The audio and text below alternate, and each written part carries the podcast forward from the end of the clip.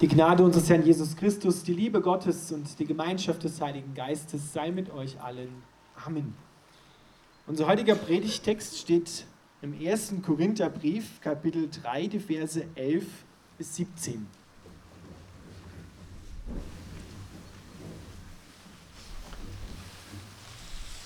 Paulus schreibt, denn niemand kann ein anderes Fundament legen als das, das schon gelegt ist, Jesus Christus.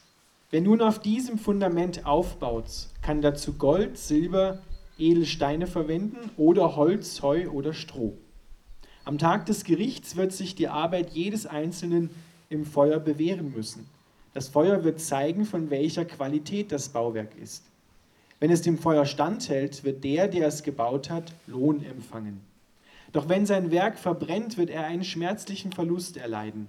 Er selbst wird zwar gerettet werden, aber nur wie einer, der mit Mühe und Not einem Feuer entkommt. Erkennt ihr denn nicht, dass ihr der Tempel Gottes seid und dass der Geist Gottes in euch wohnt?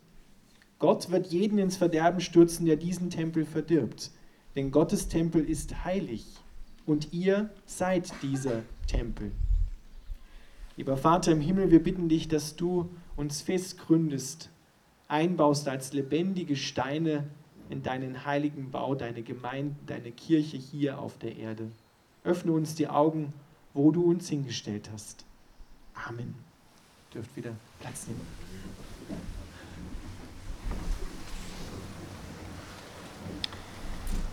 Ihr lieben, Paulus redet in diesem Predigtext von einem Bau, von einem geistlichen Bau, in dem es lebendige Steine gibt, die Gott eingebaut hat, und zwar du und ich und wir alle sollen dazugehören. Kein Stein soll irgendwo daneben, wie man es manchmal bei noch nicht fertigen Baustellen sieht, wo die Steine so aufgestapelt sind. Keiner soll da liegen bleiben, sondern jeder soll seinen Platz im Bau Gottes, in seiner Kirche, in seiner Gemeinde hier auf der Erde haben. Gott hat einen Plan für dich und er möchte, dass du dort hineinkommst in seinen lebendigen Bau, die Gemeinde hier auf der Erde.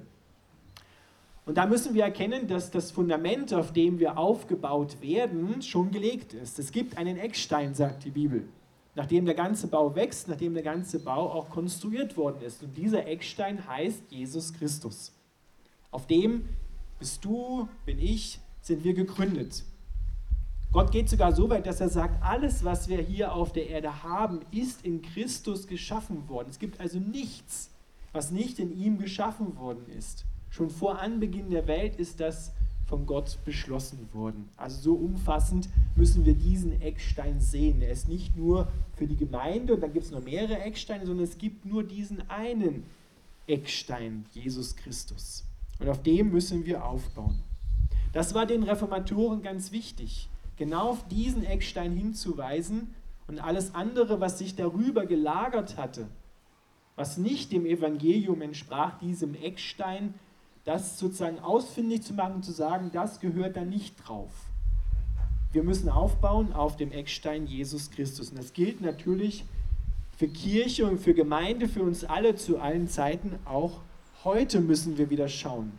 Was haben wir, worauf haben wir aufgebaut und mit was bauen wir auf diesen Eckstein auf? Für mich persönlich heißt das, ich muss mich fragen lassen, habe ich selber mein Lebenshaus auf diesem Eckstein aufgebaut oder steht es auf Sand? Und Jesus sagt, das wirst du am ehesten herausfinden, ob es auf Sand steht oder auf mir, wenn ein Sturm kommt. Dann wird sich zeigen, ob dieses Lebenshaus fest steht oder ob es wackelt. Und wenn es wackelt, dann ist es gut, wenn wir sagen oder nicht sagen, ich mache mal das, was ich vorher schon gemacht habe und zimmer da noch ein paar Bretter gegen, dann wird es wieder halten sondern dass wir sagen, okay, reißen wir ab, bauen es auf einem anderen Fundament, auf Jesus Christus, auf dem echten Fundament wieder auf. Lassen es aufbauen.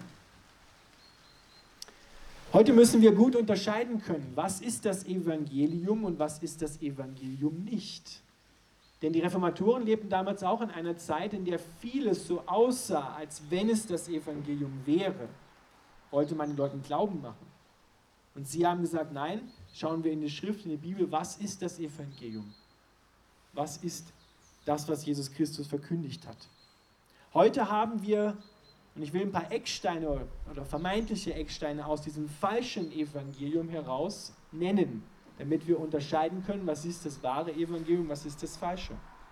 Das falsche Evangelium, was uns heutzutage versucht wird anzubringen und weiß zu machen, da gibt es solche Sätze wie, du bist ein guter Mensch, ich bin gut, du bist gut, ich bin okay, du bist okay. Jeder hat eben so seine eigene Wahrheit und es gibt nicht die Wahrheit, sondern alle haben ihre eigene Wahrheit und hör mal, das Böse existiert doch gar nicht. Hör auf, dich schuldig zu fühlen. Die Wahrheit ist in dir, du musst sie nur entdecken, annehmen und dich damit versöhnen, dann ist es ja deine Wahrheit. Das klingt alles sehr nett, das klingt sehr menschenfreundlich, sehr weise auch.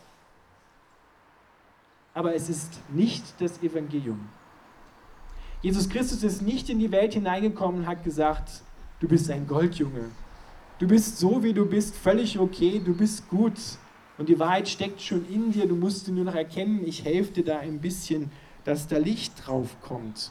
Und letzten Endes kannst du doch entscheiden, was richtig und was falsch ist. Kommt euch das bekannt vor? Ihr Lieben, das ist der Teufel im Paradies. Du kannst entscheiden, was richtig und was falsch ist. Du brauchst Gott gar nicht, weil die Wahrheit ist schon in dir. Jesus Christus ist gekommen und hat eigentlich zuerst mal nicht gesagt, du bist bedingungslos geliebt, so gottlos, wie du gerade unterwegs bist. Sondern er hat gesagt, so wie du jetzt unterwegs bist ohne Gott, ist es verkehrt, wie du lebst. Du musst umkehren. Seine ersten Worte waren, tut Buße Kehrt um, lasst eure Gedanken, eure Welt sich komplett erneuern, denn das Himmelreich Gottes ist nahe herbeigekommen. Das waren die ersten Worte, die Jesus gesprochen hat. Das war also nicht, du bist gut, du bist in Ordnung, ich bin in Ordnung, du hast deine Weide, ich habe meine und alles ist gut und schön und richtig. Und dafür haben die Menschen Jesus umgebracht, weil das konnten sie nicht hören. Das war eine harte Botschaft, die sie in Frage gestellt hat. Und Jesus hat die Menschen in Frage gestellt. Auch die Reformatoren haben im Auftrag von Jesus Christus damals die Gesellschaft und die führenden Leute und die Menschen in Frage gestellt. Und auch Martin Luther sollte umgebracht werden, weil er die Wahrheit gesagt hat und auf die Wahrheit hingewiesen hat. Als Jesus vor Pontius Pilatus stand, hat der doch gefragt, ein gebildeter, hochgebildeter Mann mit viel Macht, was ist die Wahrheit? Er hat die Wahrheit, die vor ihm stand, nicht erkannt. Er hat die Wahrheit kreuzigen geschickt. Wenn du wissen willst, wie diese Welt tickt, im Kern tickt, dann musst du schauen, was mit Jesus am Kreuz passiert ist. Das macht die Welt, wenn sie von Gott Liebe geschenkt bekommen soll. Sie kreuzigt die Wahrheit, die Liebe Gottes und wirft sie wieder rücklings raus. So tickt die Welt im Kern. Wenn du wissen willst, wie der Mensch ist, der ohne Gott lebt, das ist der Mensch vor dem Kreuz, unter dem Kreuz. Der sagt, kreuzige ihn. Aber Gott hat gesagt, ich will nicht, dass du vor dem Kreuz lebst, sondern ich will, dass du hinter dem Kreuz lebst. Ich will, dass du zum Kreuz kommst, natürlich vor dem Kreuz, dass du durch das Kreuz hindurch gehst und komplett neu wirst. Und dann hinter dem Kreuz in dem neuen Land, in deiner neuen Heimat, dem Himmelreich Gottes lebst und aus den Ressourcen und aus der Kraft Gottes, nicht mehr aus deiner eigenen. Was die meisten Menschen machen, machen wir auch immer mal wieder. Wir kommen zum Kreuz, legen unsere Schuld ab oder erbitten von Gott Hilfe und dann drehen wir uns um und gehen wieder zurück in unser altes Leben und machen so weiter wie zuvor. Und versuchen dann, die Botschaft vom Kreuz mit dem Alten zu verknüpfen und merken nach einer gewissen Weile, das funktioniert irgendwie nicht und fragen uns dann, Gott, wo bist du? Interessiert dich das denn gar nicht, wie es mir hier geht? Und Gott sagt, ja schon. Aber erinnerst du dich, dass in meinem Wort steht, dass du umkehren darfst, neu werden darfst, dass du hinter dem Kreuz leben sollst und nicht mehr vor dem Kreuz? Denn da beginnt das neue Land, was ich dir geben will und gegeben habe. Der erste Schritt also auf dem Fundament von Jesus Christus ist, dass wir vor dieser Liebe kapitulieren und sagen, ich kann nicht, aber du vermagst alles. Ich kriege mein Leben nicht in den Griff.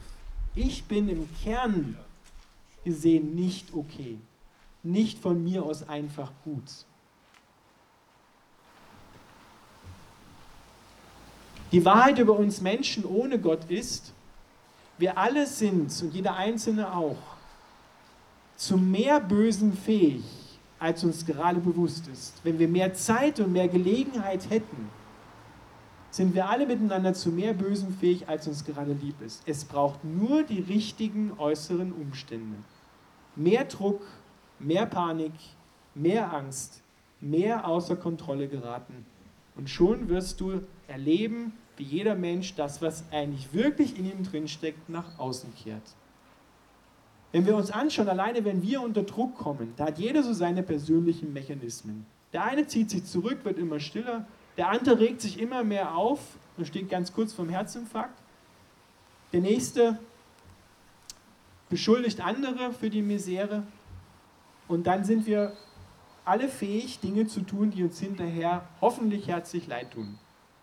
Aber das ist das, das ist unsere Wahrheit. Das ist der Mensch vor dem Kreuz, so wie er wirklich im Kern tickt. Und das ist das, worauf Jesus den Finger gelegt hat. Er hat gesagt, es geht mir nicht darum, dich irgendwie zu vernichten oder so, sondern es geht mir darum, dass du das beenden darfst und dass du komplett neu werden darfst. Das ist das Evangelium, was auch den Reformatoren ganz wichtig war, zu sehen, dass das Kreuz einen kompletten Neuanfang ermöglicht. Aber dazu müssen wir erkennen, wer wir wirklich sind. Das klingt nicht, das geht nicht so ein wie das andere. Du bist okay, du bist gut, du hast schon die Wahrheit und so. Erkenn dich selber, das Göttliche ist schon in dir, hat ja jeder Mensch einen göttlichen Funken in sich. Die Schrift sagt, nein, ohne Gott hast du gar nichts in dir. Hast du kein Leben. Das ist nur ein Scheinleben. Und ich will, dass du das Echte hast und nicht herumlaufen musst mit einer Kopie von einer Kopie von einer Kopie. Ich will, dass du das Echte hast. Wenn wir auf dem Fundament von Jesus Christus dann aufbauen, dann dürfen wir dort entdecken, dass ich wirklich bedingungslos geliebt bin. Nicht vor dem Kreuz, sondern wenn ich neu geworden bin, dann sagt er, ich liebe dich.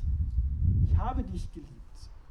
Es steht immer Vergangenheitsform in der Bibel. Ich habe dich geliebt. Also Christus hat sich schon am Kreuz entschieden, dich zu lieben. Egal was du machst, egal was passiert in deinem Leben, die Liebe Gottes bleibt bestehen. Gott sei Dank dass es nicht etwas gibt, was ich fabrizieren kann und dann sagt Gott so, mein Freund, jetzt ist es aus. Das war jetzt eine Nummer zu groß. Sondern ich darf immer wieder kommen, darf umkehren, darf mich neu beschenken lassen. Und dann darf ich dort eine Liebesbeziehung anfangen, die ewig währt. Und das hat Folgen, wunderbare Folgen, weil ich darf erkennen, dass wir alle miteinander im gleichen Boot sitzen. Keiner von uns ist besser als der andere. Das bewahrt mich davor, mich über andere Menschen zu erheben und zu glauben, ich kann es besser, ich bin besser als der oder die. Weil ich weiß, nein, ich bin auch nicht besser. Ich kann genau dasselbe, was der gerade zu mir gesagt hat, was mir wehgetan hat, das kann ich auch. Da brauche ich mich nicht mehr anstrengen. Das geht wie automatisch von ganz alleine. Es braucht nur den richtigen Druck von außen. Dann kommt das heraus, was in dir drin ist. Das heißt, dort darf ich entdecken, dass ich auch angewiesen bin, wie jeder andere, auf die Liebe Gottes. Es bewahrt mich aber auch davor, vielleicht ist es gerade wichtig in heutigen Zeiten, menschlichen Heilsversprechen und menschlichen Heilsbringern bedingungslos zuzujubeln. Es bewahrt mich davor, dass ich weiß, okay, der auch, der braucht auch die Liebe Gottes und ist auch nicht besser als andere. Wo finde ich die Wahrheit? Nicht bei ihm, sondern oder bei ihr, sondern bei Jesus Christus. Es bewahrt mich auch davor, andere Menschen, in, in, in anderen Menschen meine Feinde zu sehen. Weil ich weiß, letztendlich ist nicht der Mensch, der mir da gerade was vielleicht Blödes an den Kopf geworfen hat, mein Feind, sondern es sind die dahinterstehenden Mächte auch. Und auch der braucht die Liebe Gottes. Auch der ist bedingungslos geliebt von Gott und darf umkehren. Das ist Gnade. Sola gratia. Umsonst bekommst du die Erlösung, aber es wird dich alles kosten, nämlich dein komplettes altes Leben, deine kompletten alten Einstellungen, deine kompletten alten Gedanken. Aber du bekommst etwas, was unvergleichlich größer ist als das, was du abgegeben hast, was du hast loslassen müssen. Ein ewiges Leben, eine ewige Liebesbeziehung mit einer herrlichen Zukunft egal was hier in diesem Leben auch an schlimmen Dingen passiert, Corona, Blackout, irgendwelche anderen Dinge, am Ende sagt Gott, wird alles gut ausgehen, weil ich da bin. Das hat Paulus geschrieben, könnt ihr nachlesen, Römer 8, 28. Alles lässt Gott denen zum Besten dienen, und zwar alles meint alles, die, die Gott lieben denen lässt er alles zum Besten dienen. Da dürfen wir sicher sein, selbst wenn hier im Leben ich durch schwierige Zeiten gehen muss. Gott ist da. Und ihm ist es nicht entglitten. Er sitzt nicht auf dem Thron im Himmel und sagt, oh Gott, oh Gott, was habe ich da bloß wieder fabriziert? Da ist mir irgendwas daneben gegangen. Mit der ganzen Geschichte in der Welt. Sondern er führt deine Geschichte, meine Geschichte, unser aller Geschichte zu dem bestmöglichsten Ende und zu einem neuen Anfang. Das ist das, worauf Martin Luther vertraut hat, als er sagte, wenn heute die Welt untergeht, dann pflanze ich heute noch einen Apfelbaum. Weil er wusste, dass dieser Apfelbaum eine Zukunft hat in der neuen Welt. Denn alles, was hier in dieser Welt in der Liebe Gottes getan wird, jedes gute Wort, jedes Lob in der Liebe Gottes weitergereicht, wird in der neuen Welt, die Gott bringt, sozusagen aufgewertet, qualitativ aufgewertet, veredelt und kommt neu zum Vorschein. Wie Gott das macht, keine Ahnung. Ich weiß es nicht. Aber wenn er es gesagt hat, dann wird er es auch tun, wie alles andere, was er schon versprochen hat und eingehalten hat in Jesus Christus. Deshalb dürfen wir bei aller Hoffnungslosigkeit, die sich manchmal in unseren Herzen auch breit macht, angesichts von Situationen in der Gesellschaft, angesichts von Nachrichten, dürfen wir darauf vertrauen, dass Gott immer noch Gott ist. Und dass er weiß, was er tut. Und dass er auch mich und mein kleines Leben nicht aus den Augen verloren hat. Und schon gar nicht aus seinem Herzen, schon gar nicht aus seiner Liebe. Das ist das Fundament, auf dem wir wirklich stehen. Das ist Jesus Christus. Er fordert uns heraus, umzukehren, aber er beschenkt uns auch unglaublich mit all dem, was er ist, was er hat. Und das kann dir niemand wegnehmen. Keine Umstände, kein anderer Mensch, keine Mächte in Vergangenheit, Gegenwart und Zukunft. Es gibt eben, sagt Jesus, diese eine Wahrheit. Nicht viele Wahrheiten, sondern eine Wahrheit. Das hören wir nicht gerne. Das hört gerade der moderne Mensch nicht gerne. Aber es ist so. Es gibt dieses eine Fundament nur. Und diese eine Wahrheit, auf der müssen wir aufbauen, gegründet sein. Und wenn du merkst, da kommt ein Sturm in dein Leben und dein Lebenshaus wackelt und bricht vielleicht hier und da ein, aber letzten Endes bleibt es trotzdem noch am Leben und stehen, weil du vertraut hast auf Gott, dann weißt du, dass du richtig gebaut hast. Mit den richtigen Materialien, mit Vertrauen, mit Liebe, mit Hoffnung, mit Glauben aufgebaut hast auf Jesus Christus, dann wird es feststehen. Und selbst wenn es hier und da mal kracht im Gebälk und einstürzt, dann kannst du sagen, Gott, bitte danke, dass du mir das jetzt gezeigt hast, dass ich dort kein Fundament hatte und Sand unten drunter hatte, aufgebaut habe auf Sand. Und jetzt kehre ich um. Jetzt komme ich zu dir und bitte dich, dass du mich dort auf dir neu aufbaust. Lasst uns gemeinsam beten. Lieber Vater im Himmel, wir danken dir, dass du uns ein Fundament gelegt hast, auf dem wir wirklich leben können, auf das wir vertrauen können, selbst wenn die Umstände echt schwierig werden. Wir danken dir, dass du keine Panik machst, dass du keine Angst hast um uns, um diese Welt, um deine Welt, sondern dass du weißt, was du tust. Und wir bitten dich, dass du uns Offenbarung schenkst, wer du wirklich bist und was du für Pläne hast, dass wir deinen Plänen, deinen Worten Glauben schenken, Vertrauen und dir folgen. dass wir auch diese Ruhe im Herzen haben, trotz schwieriger Umstände, die du im Herzen hast, weil du mittendrin in unserem Herzen wohnst. Wir danken dir dafür, dass wir eine herrliche Zukunft haben, weil du alles gut machen wirst, alles neu machen wirst. Danke dafür. Amen.